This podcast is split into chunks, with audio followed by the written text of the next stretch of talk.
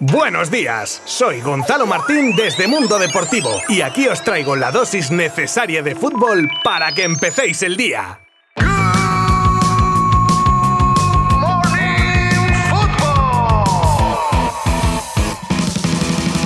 Pues venga, hoy comenzamos cortito y al pie con el cierre de la jornada y cómo queda la clasificación.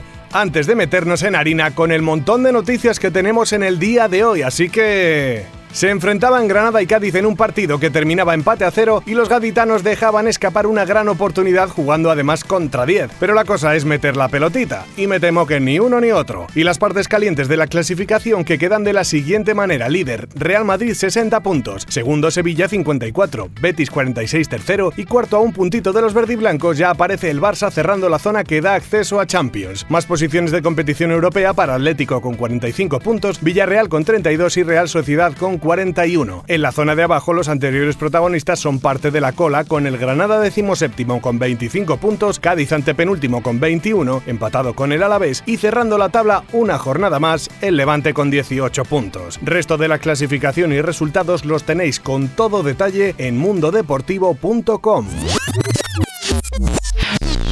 Seguimos con más consecuencias en el mundo del fútbol venidos del estallido de la guerra en Ucrania. La FIFA y la UEFA endurecen las sanciones a los equipos y selecciones rusas y hacen oficial la exclusión de estos equipos de las competiciones de clubes y selecciones hasta nuevo aviso. A efectos prácticos, por ejemplo, el Spartak queda fuera de la Europa League, la selección masculina se queda sin mundial, al igual que la femenina sin Eurocopa, que se juega este verano. Medidas recomendadas por el COI para, textualmente, proteger la integridad de las competiciones deportivas mundiales y las seguridad de todos los participantes.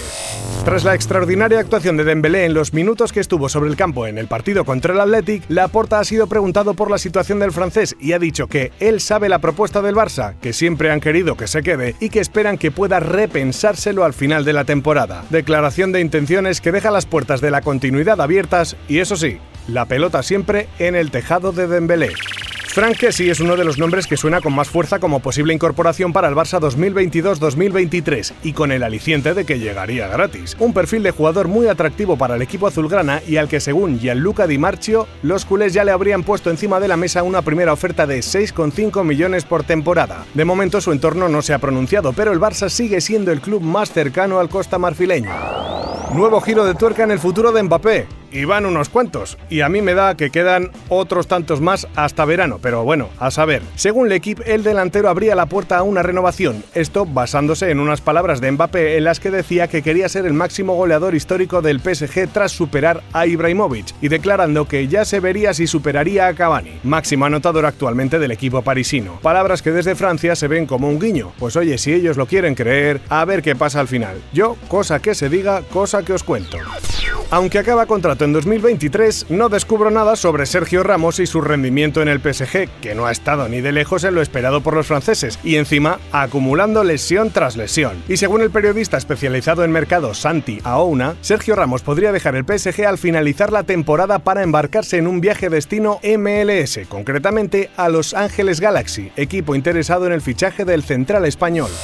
El Galatasaray, próximo rival del Barcelona en la Europa League, ha sufrido un lavado de cara desde la llegada del entrenador catalán Domènec Torrent. Llegaba sustituyendo a Fatih Terim y comenzaba con un balance poco halagüeño de tres derrotas y dos empates. Ahora, el míster ya está empezando a dejar su impronta, lo que se ha reflejado en dos victorias seguidas con un particular tiki-taka y las críticas se han convertido en elogios. Desde luego será interesante, aunque a priori el Barça es claro favorito, ver cómo se enfrentan a un equipo turco con ideas de juego similares. Los culés se llevaron a casa el otro día la victoria de su equipo ante el Athletic de Bilbao, pero hay uno que además se fue del estadio con un regalo que no esperaba. Se trata de Dani García, aclamado chef, que iba con sus hijos al Camp Nou a ver el encuentro y que a la finalización del mismo se encontraba con un Sergio Busquets que le hacía entrega de un par de camisetas del equipo para sus hijos, firmadas por la plantilla. ¡Ay, quién las pillara!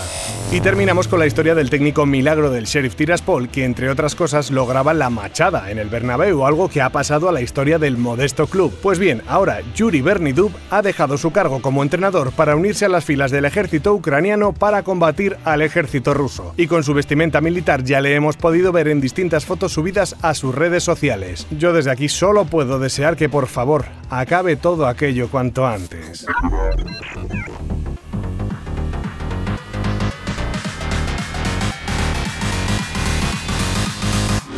Esto es todo por hoy. Amigas y amigos que seguís Good Morning Football todos los días de lunes a viernes fielmente como así ha llegado a mis oídos. Y os lo agradezco en el alma. Y para seguir con la tradición, mañana os espero con más. Un abrazo virtual. Adiós.